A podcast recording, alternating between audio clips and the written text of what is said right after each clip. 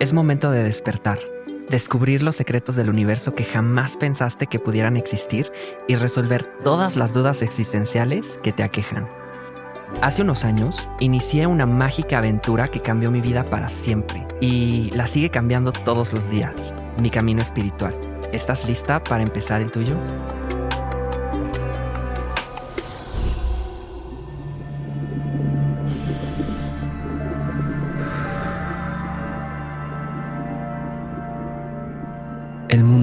Completamente dividido por distintas ideologías y retos que nos confrontan.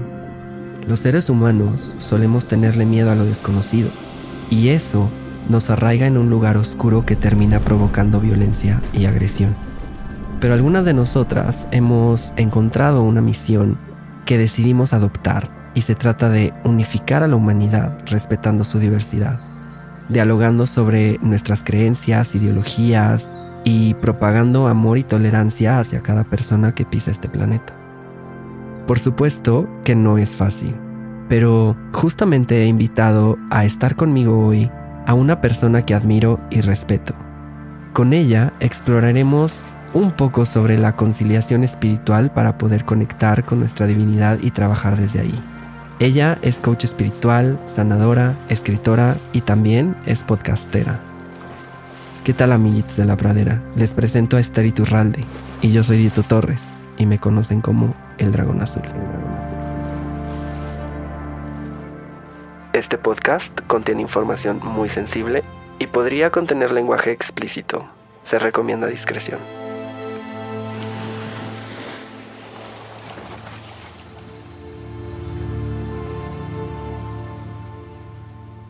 Bueno, aquí estamos con Esther Iturralde que es una gran coach, infoproductora y es una chingona en varios temas que tienen que ver con espiritualidad. Entonces, bienvenida Estela Dragón Azul. Gracias, estoy feliz de estar aquí. Qué bueno, me da mucho gusto. Yo también estoy muy feliz de que estés aquí conmigo. Y cuéntame un poquito de ti. Bueno, no a mí, porque yo ya te conozco, pero a la audiencia, cuéntale de ti, cuéntale quién es Esther Iturralde y qué es lo que haces, qué te gusta, qué te mueve, qué te apasiona. Va, te cuento rapidísimo qué onda conmigo. Soy mexicana, soy una persona muy sensible, muy intuitiva y mm, pues me encanta el arte, me encanta el diseño gráfico y yo eso estudié fui a la universidad a estudiar diseño gráfico. Wow. Y pues andaba en esas frustraciones de la vida emprendedora cuando tuve mi primer trabajo como diseñadora y me di cuenta que me pagaban bien poquito y me dejaban crear bien poquito también. Entonces ahí fue cuando lancé mi primer emprendimiento, que es un despacho de diseño. Oh, ¿Pero te acuerdas que te dije que soy bien sensible? Exacto. pues también soy bien romántica y bien intensota. Entonces, yo en ese entonces tenía un novio que había sido como el novio, o sea, mi relación romántica. Y haz de cuenta que esa relación terminó. Y cuando terminó, yo me fui al hoyo, mi emprendimiento conmigo y todo lo demás. Estuve en una depresión súper profunda donde no solamente era el corazón roto, sino también como qué onda con el funcionamiento del mundo. ¿Qué pasa con mis creencias? ¿Qué pasa con Dios? ¿Qué pasa con mi cuerpo? ¿Qué pasa con mi autoestima? ¿Qué pasa con el futuro?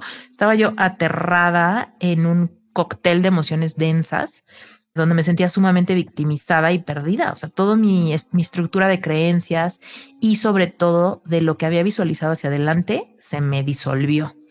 Entonces ahí ya te imaginarás no, bueno, no nada más me lo imagino. Yo pasé por una historia un poco similar. Digo, yo no tenía un emprendimiento en el momento, pero a mí también me rompieron el corazón y fue una experiencia muy fuerte donde también me empecé a cuestionar muchas cosas porque a mí mi depresión me duró un año entero. O sea. Ah, a mí me duró año y medio. No, bueno. Qué bueno que no son competencias, porque entonces aquí, mira. Sí, está cañón. No, estuve postrada en mi cama. O sea, te lo juro que llegó un punto de estar tan mal que hasta pararme al baño era como difícil. Me temblaban las piernas, o sea, era una debilidad paralizante y tenía insomnio, estaba muy cañón, estaba fumando como desesperada, no tenía apetito, lloraba todo el tiempo, me costaba muchísimo dormir, las pastillas para dormir no me hacían pero ni las cosquillas. Entonces yo entré en una en una época que considero y digo que es lo peor que me ha pasado. Pero lo peor que me ha pasado se convirtió en lo mejor que me ha pasado. Te cuento por qué rápidamente digo, la gente que me conoce ya se sabe esto, de, pero de memoria. Pero si tú no me conoces, te cuento que a partir de ese corazón roto y de ese momento de cuestionarme todo, desde lo que yo creía de mí misma, desde mi autoimagen, mi autovalía, mi autoestima, hasta lo que pensaba que era posible para mí el futuro, mis creencias limitantes, mi capacidad de ser resiliente, mi esperanza hacia adelante, o sea, todo, para atrás, para adelante y al centro, yo estaba súper mal. Entonces, ese momento me sirvió para reestructurarlo todo, para tener la valentía de cuestionarme lo incuestionable para empezar a filtrar lo que seguía creyendo que era verdad, lo que me estaba dando cuenta que no, y ponerme a estudiar para volver a entender, como desaprender y aprender de nuevo. Y a partir de ahí encontré mi nueva vocación. Me certifiqué como life coach y bueno, pues en esta historia han pasado muchas cosas.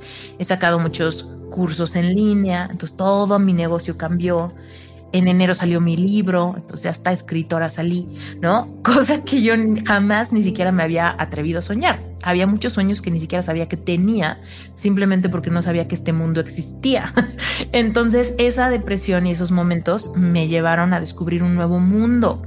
Y pues obviamente hoy, que puedo voltear hacia atrás y ver todo lo que ha pasado en los últimos ocho años de mi vida, digo, güey, gracias a ese año y medio pude reestructurar por completo mi vida, mi autoestima, mis creencias, mi vida amorosa, mi vida financiera, mi vocación, o sea, mi vida de un giro absoluto. Entonces, hoy, ¿quién soy? Pues soy una persona que se considera sumamente espiritual, cero religiosa. Soy una persona que se atreve a querer todo lo que se me ocurre. Lo quiero y lo quiero con las ganas de hacer que pase. No solamente con las ganas de, ay, qué bonito sería, sino con las ganas de, si lo quiero, lo hago y pasa, ¿no? Conocí cómo funciona el universo en el que andaba yo metida. Y eso pues obviamente me ayudó a recomprender muchos conceptos como Dios, ¿no? Que tenía como que, o sea, conceptos como Dios, como ambición, como amor romántico, como, ¿no? Todas esas cosas yo las entendí hasta cierto nivel y siento que pude romper el tamiz de lo que todos saben y lo que pocos encuentran. Entonces rompí ese tamiz y me encontré como en un mundo de posibilidades, de cero victimismo, de co-creación y de todo lo que hoy amo. Pero bueno, ese es mi wow. wow, wow, wow, me encanta. Está increíble. Te escucho y vibro, ¿no? O sea, vibro yo también con, con todo este entusiasmo y con toda esta virtud de alguna forma, porque bueno, ya mencioné que tenemos ahí dos, tres historitas parecidas, ¿no? Muy en común. Y es muy cagado porque lo, lo platicaba con unos amigos hace relativamente poco, ¿no? Es cuando tú te encuentras en un camino espiritual y empiezas a vibrar de cierta forma, empiezan a llegar personas a tu vida, como tú en este momento conmigo, que tenemos como historias parecidas, que pensamos o, que sabemos más o menos las mismas cosas, ¿no? Obviamente con sus diferencias. Y esto es muy mágico porque pues yo aprendo de ti, tú aprendes de mí, tal vez ellos aprenden de nosotros, ¿no? O sea, como que todo esto y me encanta porque porque es muy mágico, o sea, cuando no de repente te das cuenta y dices, "Oh, wow, ¿qué pasó?", ¿no? O sea, es un rollo muy muy mágico. Entonces, esto me lleva un poquito a querer saber de ti digo, si ya vimos muy bien tu introducción y así, me gustaría ir un poquito más al fondo y saber entonces cómo fue o cómo ha sido tu camino espiritual, ¿no? Porque bueno, a eso nos dedicamos en este podcast. Y obviamente ya dijiste que no perteneces a ninguna religión, que eres cero religiosa, pero que sí eres muy espiritual. Entonces me gustaría saber cómo ha sido tu, tu, tu camino espiritual, ¿no? O sea, cuáles son estos pics que has aprendido y que de alguna forma te gusta darle a las personas. Sí, bueno, te cuento, yo hoy por hoy no tengo religión, pero sí he tenido religión antes.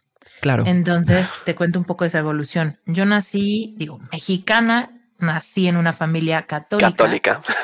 Pero también muy católica normalita, de que de vez en cuando vamos a misa los domingos y ya, ¿no? Obvio tienes que hacer tu primera comunión y tu cosas así, pero fuera de eso como que no había gran rollo. Sin embargo, yo me acuerdo que cuando iba a la iglesia católica, fíjate, me estoy remontando así a la prehistoria, ¿no? Cuando era chiquita, tipo nueve años, ¿no? Y me acuerdo que íbamos a una iglesia muy grandota, Si vives en la Ciudad de México, tal vez conoces la Cruz del Pedregal y los que nos estén escuchando, pero es una iglesia muy grande. Y esa iglesia tiene una parte donde están, que yo le llamaba las catacumbas, pero no son realmente catacumbas, es como la parte de los de los nichos, ya sabes. Sí, las donde están las criptas y así, ¿no? Ándale, las catacumbas. Pues yo estaba chiquita, acuérdate. Entonces yo las catacumbas. Entonces te cuenta que cuando estábamos en la iglesia, yo siempre encontraba el momento del sermón para decirle a mi mamá, tengo que ir al baño, voy al baño. Entonces mi mamá, pues ahora estás en la iglesia, no te va a pasar nada, pues ve al baño. Y yo lo que hacía es que me iba a las criptas y en las criptas había una pequeña capilla. Ok. Y esa capilla, a mí lo que me encantaba es que tenía un montón de velas y luces súper tenues, luces indirectas, y pues tenía ahí poquitas banquitas, ¿no? Y siempre estaba como muy silencioso, solemne, olor a incienso, así. Y entonces me acuerdo que lo más padre de cuando iba a la iglesia era escaparme de la misa en el momento que yo veía la oportunidad para irme a meter ahí como para estar solita. Ok, wow. Entonces, esos momentos a mí me gustaban mucho y no sabía por qué, solamente como que me gustaba el silencio y el olor y como que la sensación de en lo secreto, ¿no? Y ya me pasaba ahí, ponte 10 minutos y ya me subía y ya fui al baño, ¿no? Pero bueno, ahora vamos a hacer un fast forward a cuando tenía como 15 años y había una niña en mi escuela que me invitaba y me invitaba a clases de Biblia. Y te lo juro que a mí lo de la Biblia me daba lo mismo. A mí lo que no, yo por la razón por la que yo no quería ir era porque esa niña no era mi amiga. Era como, güey, no somos amigas, o sea, awkward que me invites a tu casa porque, pues, no, ¿de qué voy a hablar contigo? No somos amigas. Pero esta niña insistió, insistió, insistió, insistió, insistió, mega insistió. Y hasta me mandó un día un chofer, ella tenía chofer. Entonces me dijo, te mando chofer para que vaya por ti. Y yo, chin, ya no sabía ni cómo escaparme, ¿no? Total, voy a la casa de esta niña y resulta que hay una clase de Biblia con una señora espectacular, chistosa, medio irreverente, medio grosera, una señora de esas forever young, súper chida, ¿no? Sí, sí, sí. Y entonces llego a la clase y ella da la clase y para mí fue algo así como súper disruptivo, porque era como una señora toda hip, guapísima, moderna, medio grosera, me está enseñando de Biblia. Entonces yo amé esa clase y me regalaron una Biblia. Y yo dije, güey, esto está increíble. Total, me hice amiga de esa niña. De ahí empezamos a ser amigas, ahora sí. Y yo empecé a ir a esas clases todos los miércoles. Y me acuerdo que yo soy súper ñoña. Entonces me, dieron, me dieron la Biblia y dije, ah, pues yo creí que yo no podía leer la Biblia, que era como solo de los curas o algo así, ¿no? Porque tipo catecismo y todo eso que sí hice, nunca me dieron una Biblia, jamás. No, a mí tampoco. A mí nunca. Yo pensé que era como, pues están escritas en pinche español incomprensible. Sí, sí, Eso sí. es lo que yo pensaba. Yo me acuerdo que yo tenía, creo que hasta la fecha mis papás lo conservan, no, no estoy seguro, pero creo, me daban un Nuevo Testamento ilustrado. Ya sabes que a mí me perturbaba mucho porque pues yo sabía que el Nuevo Testamento era cuando crucificaban a Jesús. Entonces yo vivía en la perturbación total. Pero bueno, de ver la, la ilustración de ese momento. quizá. Sí, no, no, bueno. Ya te contaré después, pero yo tengo un tema con los crucifijos. Bueno, entonces te cuento que a partir de ahí a mí me dijeron como tú, o sea, acá se trata de que tú tengas una relación personal con Dios. Ok, wow. Y eso a mí nunca me lo habían dicho en el catolicismo, jamás. Y la verdad es que a mí el catolicismo como que nunca me, me gustó, pero al mismo tiempo nunca me lo pregunté. Haz de cuenta, cuando fui al catecismo, me mandaron a como a un catecismo de niñas fresas.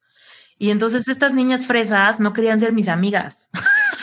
o sea, yo llegaba así con mis, yo la verdad es que mi pelo siempre ha sido súper así, ¿no?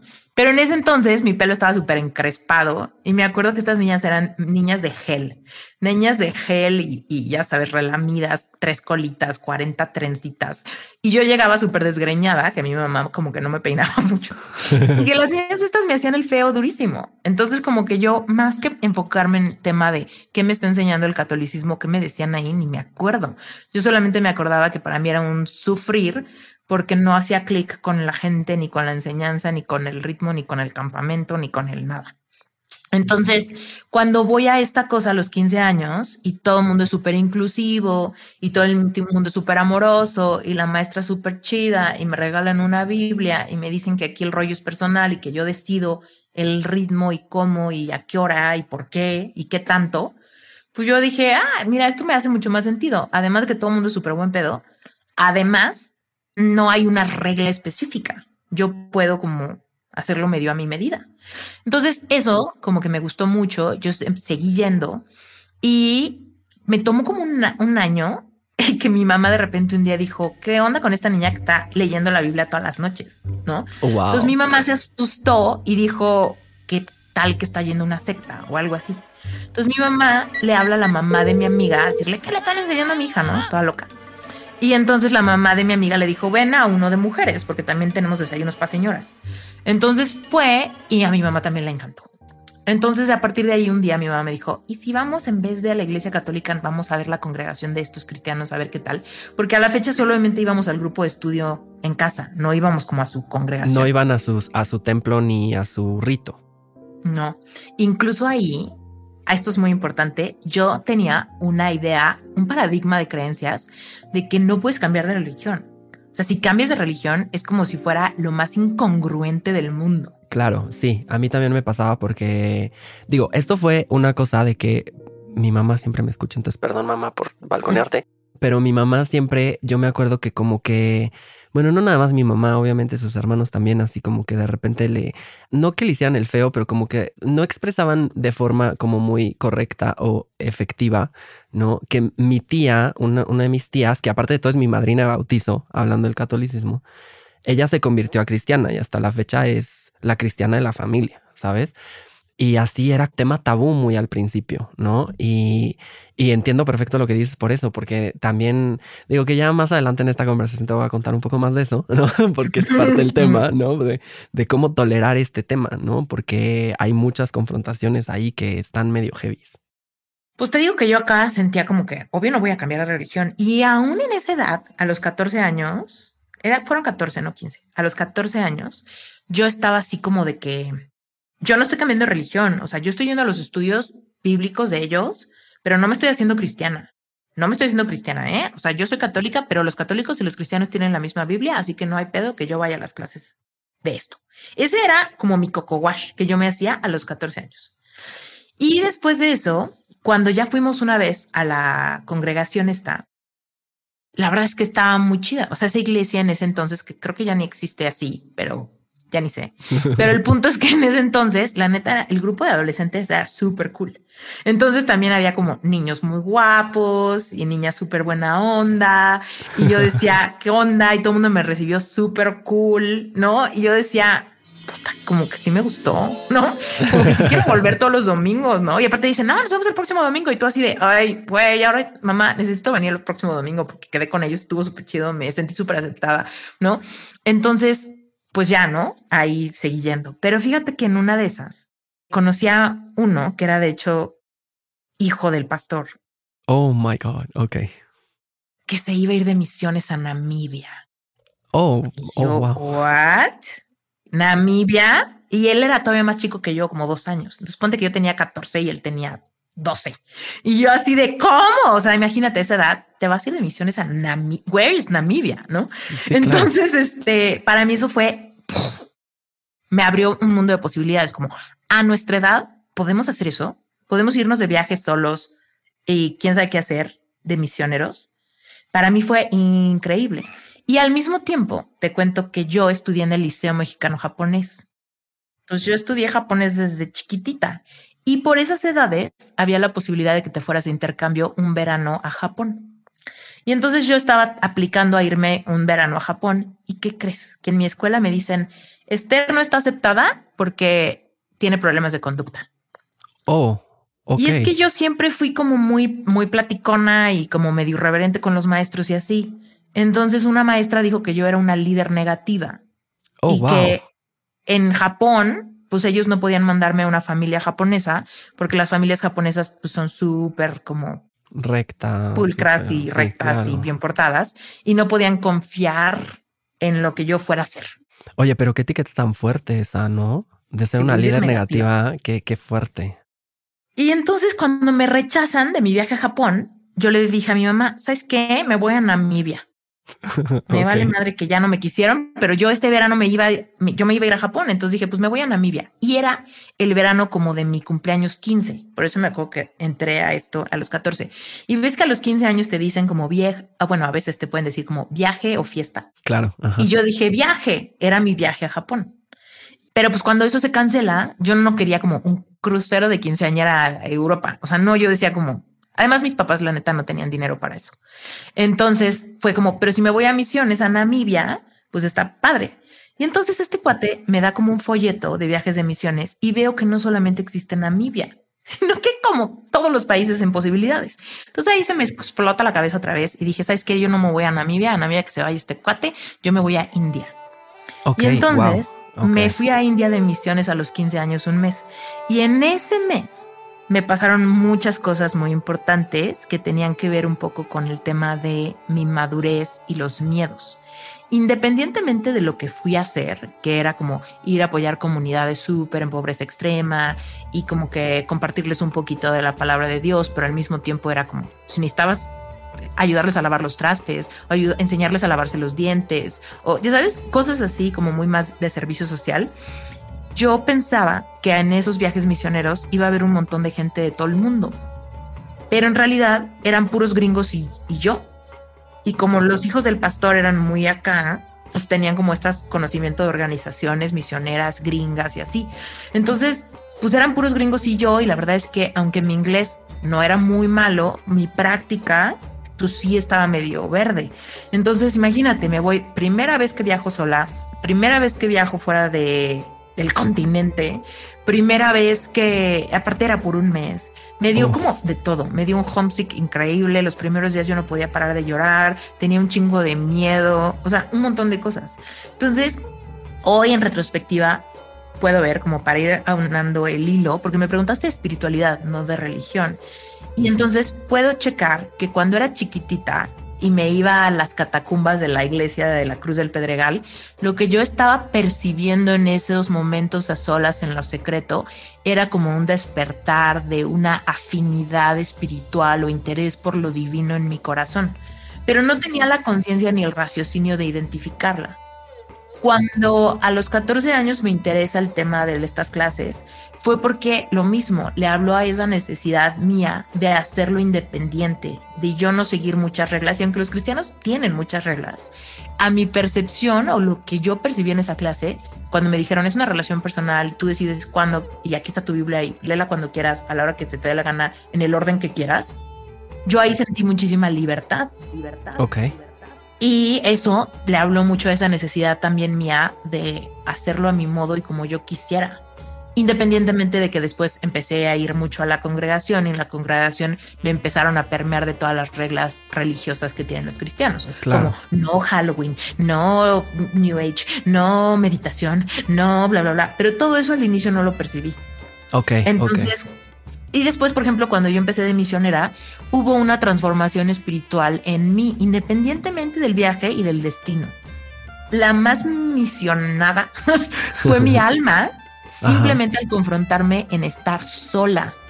Sola, lejos de mi familia a muy temprana edad y sentir esos momentos de terror porque yo en las noches y así yo tenía muchísimo miedo. O sea, era como de, güey, estoy súper lejos, quién sabe qué pedo, no me entiendo con nadie, mi inglés está medio mierda, ¿sabes? O sea, así, todos los con los que yo iba eran puros gringos. Y allá, pues nadie hablaba ni, inglés ni español. Ni español. O sea, pura seña. Y yo estaba bien chiquita. O sea, yo que me sentía bien chingoncita en mi prepa o en mi secundaria. La verdad es que llegué ahí y sí fue súper confrontante sentirme mosca. Claro. Y entonces ahí hubo mucha cosa como en mi capacidad de merecimiento y mi noción de mí, de mi capacidad y como que de mi alma resiliente, ¿sabes? Como todo eso también pasaba como muy sutil. De ahí, fast forward, ¿no? Para no hacerte la cansada, pero estuve en la iglesia cristiana años, fui de misionera, o sea, Fui varias veces, ese fue mi primer viaje, pero fui a Panamá, Matamoros, Italia, viajes misioneros dentro de Estados Unidos, un chingo. Después me fui, después de la prepa, a un internado cristiano, estuve en escuela de líderes, he leído la Biblia más de seis veces completa y a pedazos, yo creo que 20, ¿no? Oh, entonces me fui de cabeza, ¿no? A ese mundo.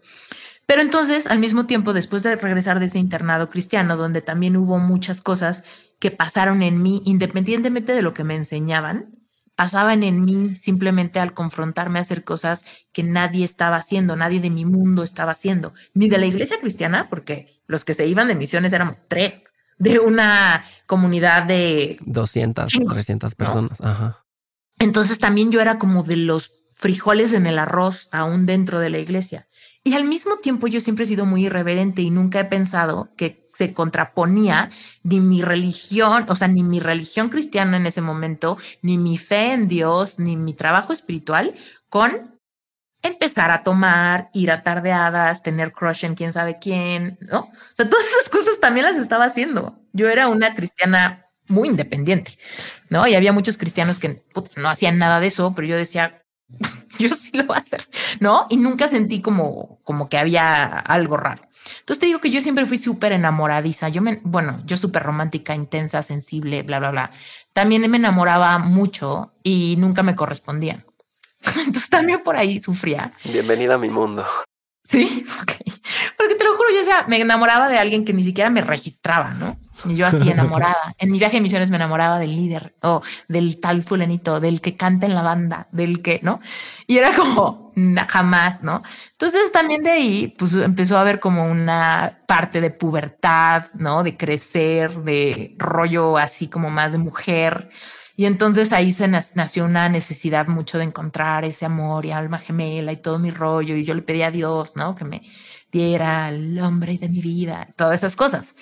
Y finalmente me enamoro de un güey que sí me corresponde a los 24 años y él era católico y bla, bla, bla. Pero pues era un católico no practicante y yo la verdad después de ese internado cristiano cuando regresé a México me enfrié mucho porque mis papás dejaron de ir a la iglesia cristiana, se pelearon con los pastores, los pastores resulta que se estaban robando el dinero, veto a saber cuánto oh chorro pasó cuando yo ni estaba en México. Entonces cuando yo regresé ya había un pinche pero bomba atómica Incluso mi mamá, o sea, estaba tan enojada que yo no podía ni siquiera ir a la iglesia católica sin que mi mamá se enojara conmigo.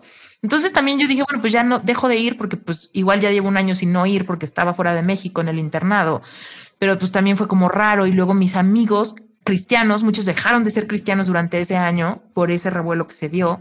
Entonces yo llegué y dije, ah, pues como que ya esto no jala. Y entonces dije, bueno, mira, no importa, porque yo igual ya conecté más con los gringos que con los mexicanos. Entonces yo voy a hacer lo mío sola y voy a tratar de hacer viajes y regresar a, allá lo más posible.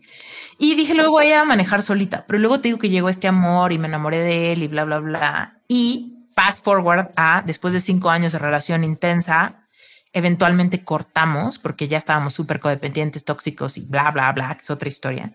Pero bueno, en cuanto a mi despertar espiritual, cuando yo caigo en depresión porque no entiendo qué está pasando y me siento súper mal y pienso que no valgo nada y por qué me está dejando y se me rompe el corazón y qué voy a hacer sin él y qué va a pasar en mi futuro y me sentía súper loser y no tenía dinero y mi emprendimiento iba pésimo y pensaba que me había equivocado de carrera, me equivoqué de todo, güey, me equivoqué de novio, me equivoqué de carrera, me equivoqué de hábitos, me equivoqué de todo, voy a cumplir 30 años, vivo con mis papás, soy una loser, güey, así.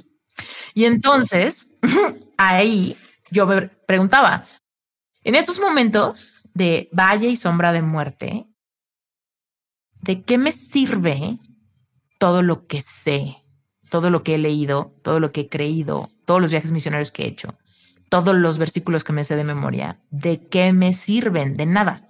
O sea, mi respuesta era claramente de nada. Exacto. ¿Por qué? Porque no estoy sintiendo alivio en eso que sé. La verdad, no lo estoy sintiendo y entonces también batallaba con la culpa. Claro, porque no estás encontrando paz. ¿Será que yo no lo estoy cachando, güey? ¿Será que en serio ya se me pero frío el cerebro con tanto drama que no estoy logrando dejar de ser víctima? ¿Será que en serio algo, qué está pasando? ¿No? Y entonces estuve como año y medio revolcándome en cinco centímetros de lodo, ¿no? Y no lograba levantarme y estaba hablando de lo mismo, súper victimizada, súper aterrada, cero pesos, ¿no? Y mi familia estaba así de que, ¿qué pedo con esta niña, no? Incluso mis amigos de repente ya me daban la vuelta, güey. O sea, que me decían así como, y sí, ¿qué tal que hoy hablamos de otra cosa? Sí, sí, ¿Y qué tal que te distraes? ¿Y qué tal que hoy prohibimos el tema de tu ex? ¿Y qué tal que, no? Y yo decía como, no, güey, o sea, yo vivía con nudo en la garganta, vivía con ansiedad, asqueroso. Entonces, ahí obviamente, cuando me empezaron a dar la vuelta, yo me empecé a echar todos los libros de autoayuda que te puedas imaginar. Oh, wow. Ok. No podía dormir, o sea, era horrible. Y entonces, en ese inter, llega un libro a mi vida que se llama El Poder de la Alabanza, que es un libro que la verdad, a primera vista yo lo vi y dije, ¿este qué, güey? Es un libro de los ochentas, viejísimo, la portada horrorosa, y más que soy diseñadora, entonces juzgo cañón por la portada todo.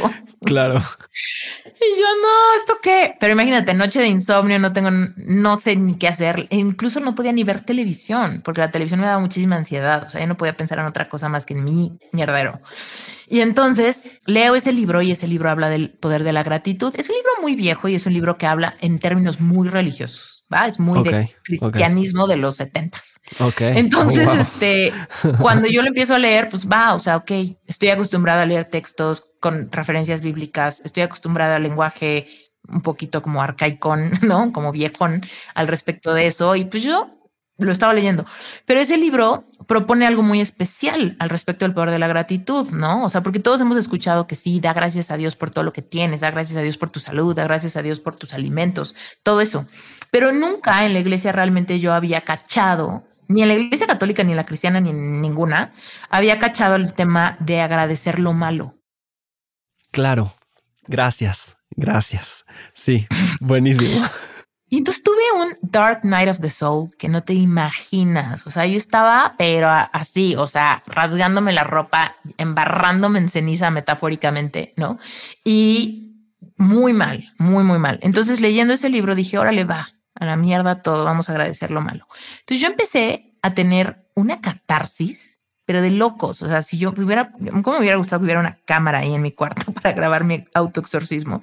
Porque yo estaba así de Gracias porque no me quiere, gracias porque me dejó, gracias porque no tengo un centavo, gracias porque me siento fea, gracias porque la regué en todo, gracias porque, ¿no?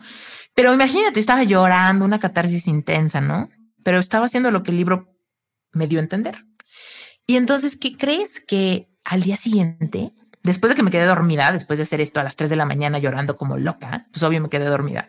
Y a la mañana siguiente me desperté con una sensación diferente en ese momento dije, milagro, ¿no? Ajá, ajá. O sea, neta, milagro, porque llevo un año tratando de echarle ganas y sentirme tantito así y no lo lograba, ¿no? Nada en mi vida había cambiado. Mi situación sigue igual. Mi cuenta cero pesos seguía cero pesos.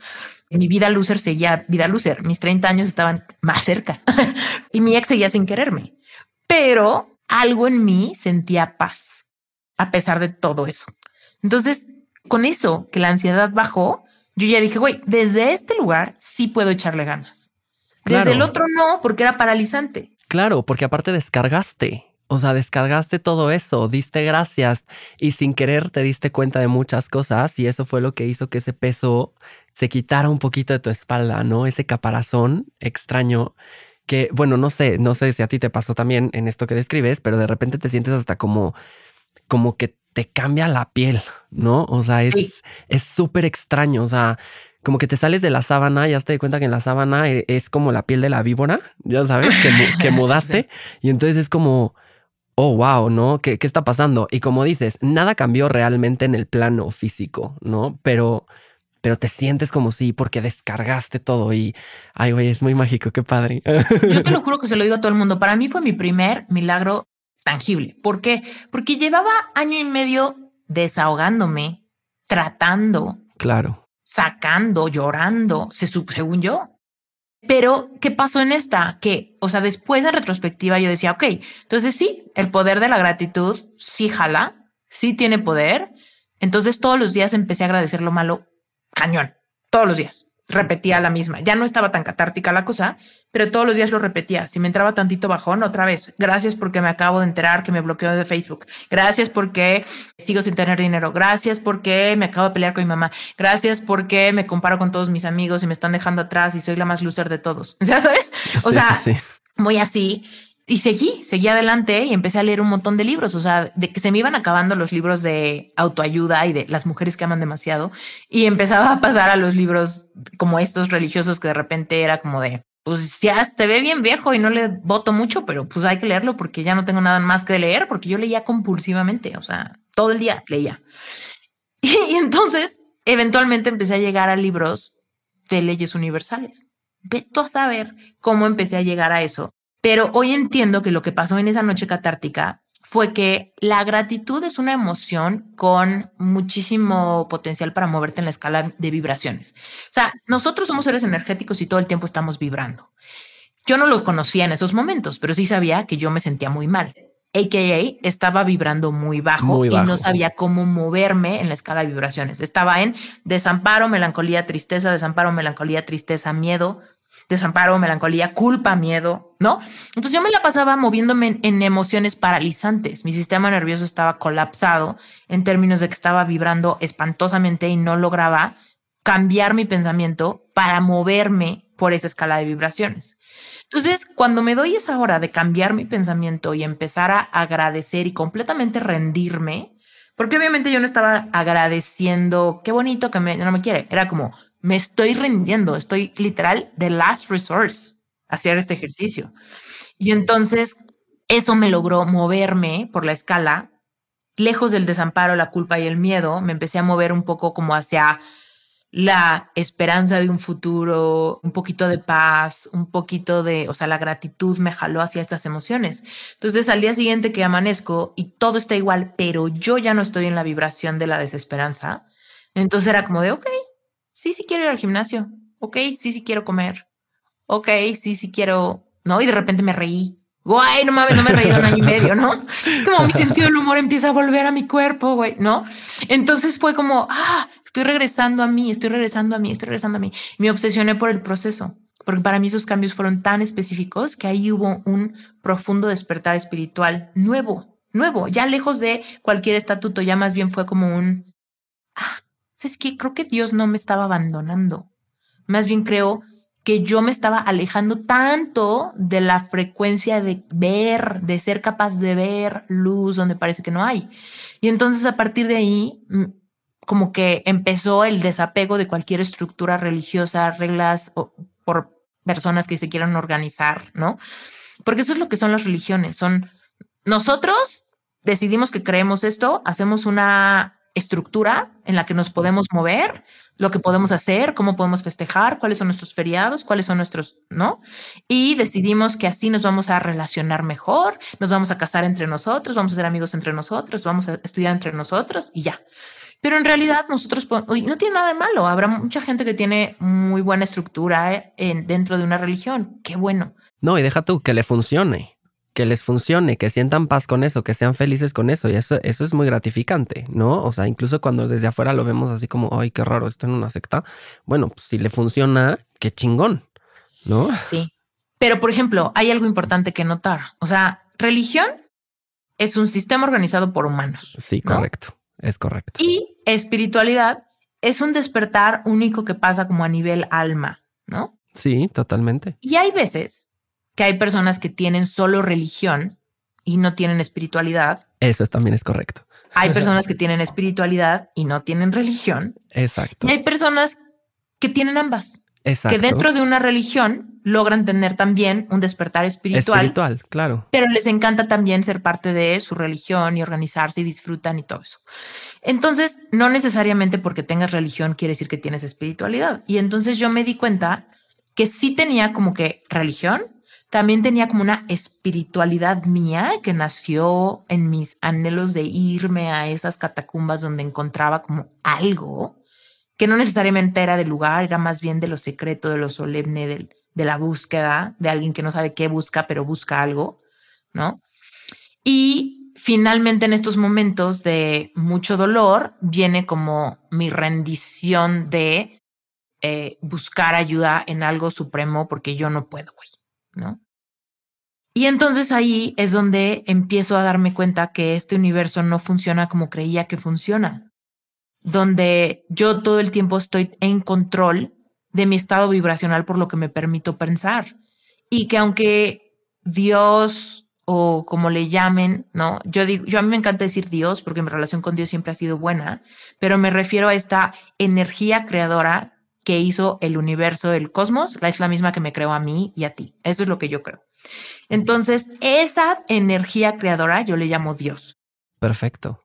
Hay mucha gente que le llama universo, pero en mi mente digo, es que esta energía creadora es la que creó el universo y todo lo que habita en el universo, incluido okay, yo.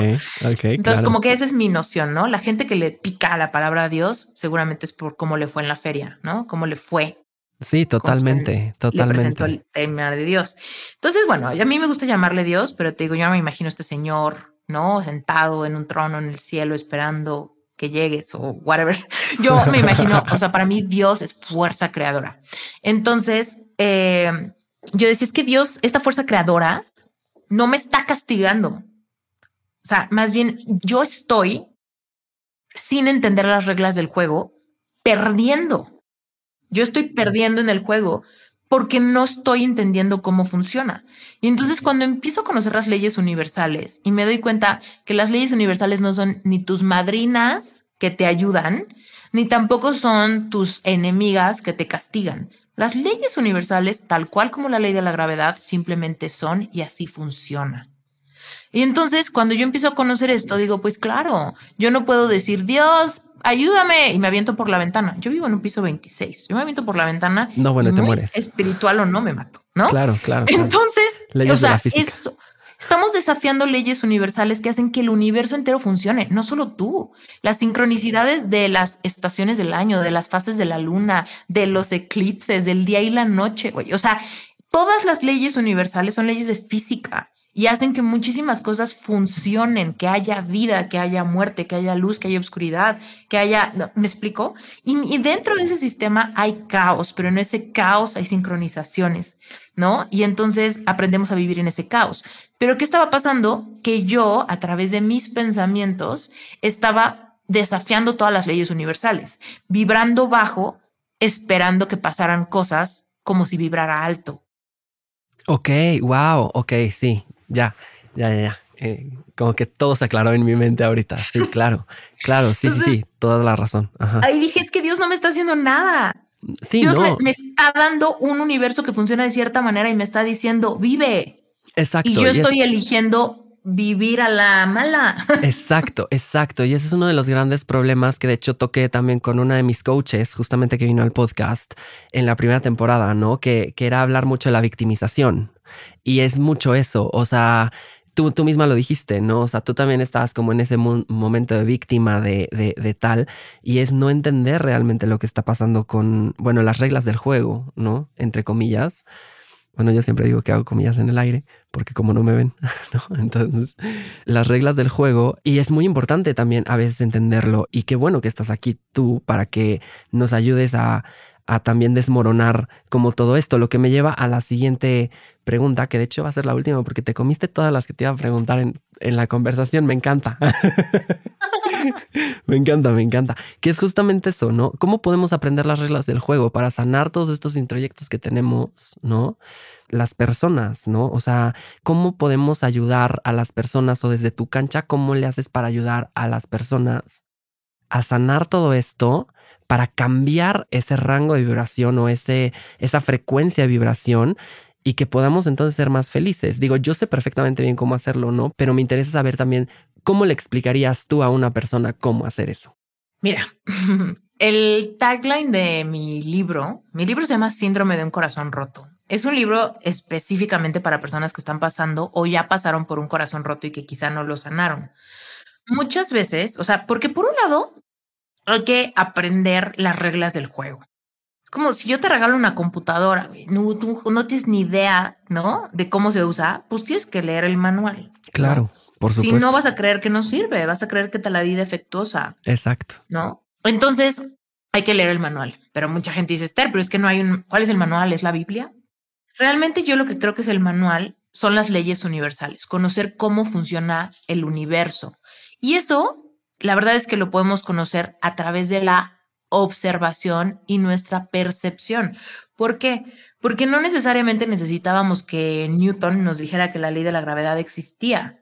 Nos dimos cuenta que íbamos pegados al piso antes de que nos dijeran que tenía nombre la ley y cómo funciona la ley y cuál es la aceleración de las no sé qué. No, o sea, nosotros sabíamos, hoy claramente voy pegado al piso, Claramente, cuando voy un escalón abajo, no lo puedo evitar. Si brinco, me regreso al piso, observo cómo funciona. Y muchas veces yo, la verdad es que observaba, observaba cómo tenía pensamientos compulsivos de lo mismo y cómo esos pensamientos compulsivos de me voy a quedar sola, no puedo creer, no tengo dinero, soy super loser, bla, bla, bla, empezaban a exacerbar mi ansiedad. Mi ansiedad no siempre estaba en el mismo nivel. Era cuando yo pensaba así, se empezaba como toda la lucha, ¿no? Pero no me había animado a analizar mis pensamientos, ¿no? Ahora, haciendo eso, tú estás trabajando con muchas leyes universales al mismo tiempo, como la causa y efecto, como la polaridad, como la vibración, como la atracción, ¿no? Todas esas leyes se activan cuando tú piensas, ¿no? Entonces, primero tenemos que desarrollar una capacidad de autoobservación. Esa es la primera cosa, ¿no? La segunda sería, muchas veces, cuando observamos nuestros pensamientos y nos damos cuenta que nos cuesta mucho trabajo cambiar ciertos pensamientos, es porque hemos sido lastimados en el pasado. Por supuesto. Es que tengo heridas de abandono, es que tengo eh, heridas de rechazo, es que tengo autoestima muy baja, es que soy súper codependiente, es que tengo muchas creencias limitantes, es que no me siento capaz, ¿no?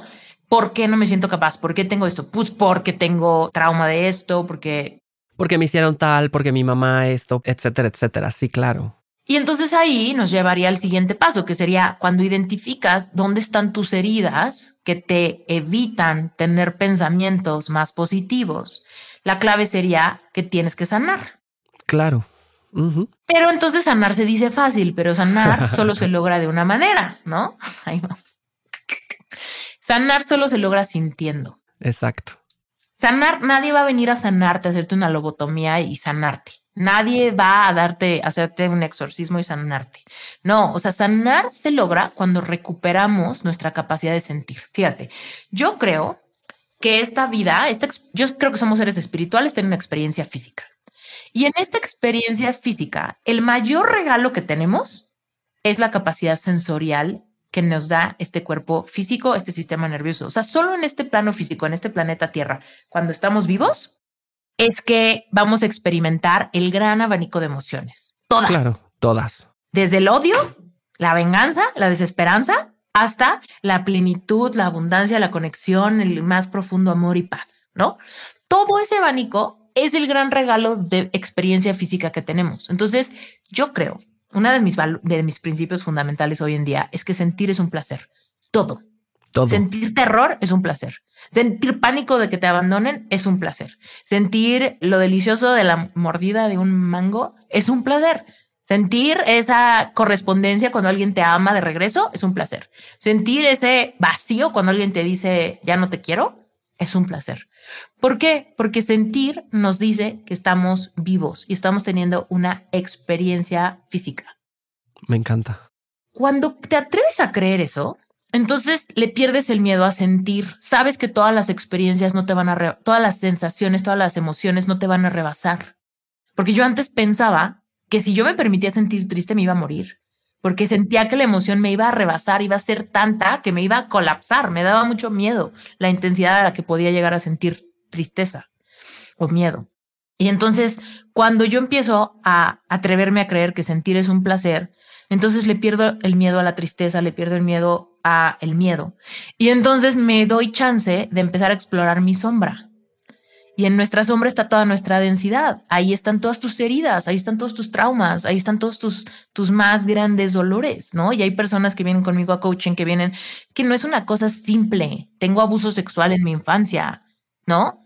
Es que tengo trauma súper denso, es que tengo una historia de violencia intrafamiliar muy cabrona. Entonces, ahí es cuando, ok, vamos a atrevernos a ir a esa sombra para que sanes esas cosas y puedas entonces trabajar tu pensamiento para moverte en la escala de vibración, ¿no? Y entonces, si realmente no te da miedo sentir, entonces puedes sanar todo, incluso lo más denso, lo más feo, lo más traumático de tu experiencia.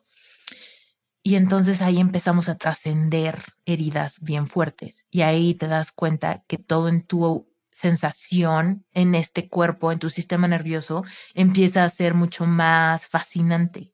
Y entonces, en esa fascinación, puedes empezar a atreverte a querer. Fíjate, yo creo que lo más espiritual que podemos hacer es querer. Querer. Mucha gente religiosa cree que querer está muy mal. Muy mal. Porque deberías de estar contenta con lo que tienes, porque muchos no tienen comida, porque muchos niños no tienen zapatos y tú sí tienes, ¿no? Dios se va a enojar contigo, ¿no? Entonces, todo eso es bullshit. Entonces, lo más espiritual que podemos hacer es querer, porque cuando queremos un amor profundo y total, cuando queremos dinero, cuando queremos plenitud, cuando queremos viajar por el mundo, cuando queremos lograr todos nuestros sueños, cuando queremos cuando queremos algo. ir a un Starbucks y comprar y ya, ¿no? O sea, sí, sí, sí, exacto. Desde lo más simple hasta lo más complicado, desde lo más barato hasta lo más caro, desde lo más eh, ñoño hasta lo más intelectual, ¿no? Cuando tú quieres, te estás poniendo en una posición sumamente vulnerable porque querer obtener lo que quieres va a implicar que vibres en la frecuencia de quien ya tiene lo que quieres para que lo tengas. Y entonces ese es el gran reto, ¿no? ¿Cómo le hago? O sea, chécate qué paradoja. Yo creo que cuando tenga esto, me voy a sentir súper bien, por eso lo quiero, ¿no? Por ejemplo, yo quiero dinero porque creo que cuando lo tenga, entonces me voy a sentir chingona. Ah, pero para tener ese dinero tengo que ser capaz de sentirme chingona antes de tenerlo para que lo tenga, lo cual me demuestra algo sumamente profundo. Yo tengo la capacidad de sentirme como yo quiera, independientemente de lo que yo tenga. Y entonces ahí, ¿en serio está en mis manos? ¿En serio está en mi autonomía? ¿Yo sentirme como quiero sentirme? Sí. Y entonces ya no depende tu vibración de lo que tengas. Más bien tu vibración hace que cosas vengan a ti. Es la ley de la atracción. Y entonces, pues en todo eso, obviamente para lograr vibrar como quien ya tiene lo que dices que quieres, implica que te atrevas a sanar todos los obstáculos que hay para que lo creas, para que lo sientas, para que seas capaz de evocarlo. Y entonces por eso me parece lo más espiritual que podemos hacer. Querer con esa intensidad y con esa determinación va a implicar que te vas a atrever a sanar todos los obstáculos vibracionales que te encuentres en tu corazón o en tu mente. Me encanta, me encanta todo esto que dices porque sí, es verdad. Suena muy extraño a veces cuando lo, desmenuzamos así, ¿no? Porque al final, en conclusión, ¿no? Y ya para, para ir cerrando esta conversación que está deliciosa, por cierto, y que no quiero que se acabe, pero bueno, la tendremos que continuar luego. Todo va en función de cambiar tus pensamientos y de observarte, ¿no? Que es algo que yo siempre comparto. Entonces, wow, gracias de verdad Esther, por compartir todo esto. Gracias por contarnos tu historia. Gracias por ser parte de esta mágica aventura, ¿no? De el camino espiritual. Y espero que regreses al Dragón Azul. Invítame otra vez. Te voy a invitar siempre, te lo prometo. Y pues muchas, muchas, muchas gracias. De verdad, de verdad. Mm, muchas gracias a ti también. Te cuento que en mi podcast tengo un episodio bueno, yo tengo un podcast que se llama Reinventate Podcast. Y ahí hay un episodio bien largo que se llama Mi montaña rusa espiritual. Dura dos horas y media. Oh, wow. Ok. Invito a quien, quien quiera más detalles y quien se identifique con eso de catolicismo, cristianismo, no cristianismo, qué onda, todo esto nuevo es New Age, es malo, e, es de Dios, no es, es del diablo, ¿no? Todas esas creencias que luego hay. Si quieres más detalles al respecto, escucha ese episodio. Y también, obviamente, siempre que me invitan a algún lado, dejo abierta la invitación a que cualquier persona que me escriba un mensajito directo por Instagram, yo siempre, siempre contesto y siempre contesto yo. Así que cualquier persona que quiera más información o quiera platicar de algo o me quiera contar algo que dije que les llamó la atención, welcome. Esther Iturralde me encuentran en todos lados. Perfectísimo. Voy a poner tu handle en, en, la descripción del episodio, ¿no? Ahí junto con el mío. Y entonces así ya nos podrán contactar a los dos o a uno o como sea, o no, o, no si no quieren. vale, pues muchísimas gracias de nuevo, Esther. De verdad ha sido una delicia conocerte, platicar contigo y namaste para ti. Gracias igualmente. Te mando un beso. Wow. Debo decir que esta conversación ha sido una delicia. Y después de esto, debo sostener que son varios los caminos que tenemos para poder llegar a la iluminación y a la paz, ¿cierto? Ahora bien, al ser muy denso este tema, y es normal, si te ha quedado duda o tal vez quieres aportar algo, y si ese es el caso, te voy a dejar en la descripción de este episodio el Instagram de Esther y por supuesto el mío para que si requieres más información te respondamos. Si este episodio te ha gustado, también compártelo y déjame un review en Spotify para que le llegue a más personas. Lo valoraría muchísimo. Igual te cuento que este podcast es grabado y producido en los estudios de Nodalab en la Ciudad de México Y en las notas de este episodio podrás conocer un poco más sobre la familia de podcasteros que estamos armando y toda la magia que tenemos para entregarte. Recuerda que todo es justo, perfecto y hecho a tu medida. Nos vemos de nuevo muy pronto. Namaste.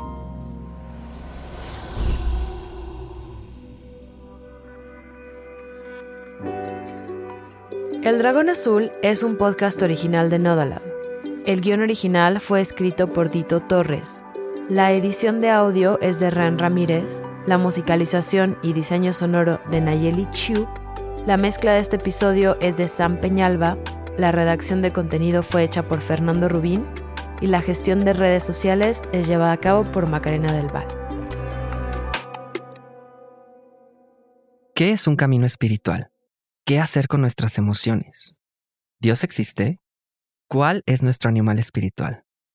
¿Por qué no nos gusta ser vulnerables? ¿Cómo canalizamos nuestra energía? Soy Dito Torres, el dragón azul. Acompáñame en el siguiente episodio para conocer más sobre ti misma y todo lo que el universo te tiene preparado.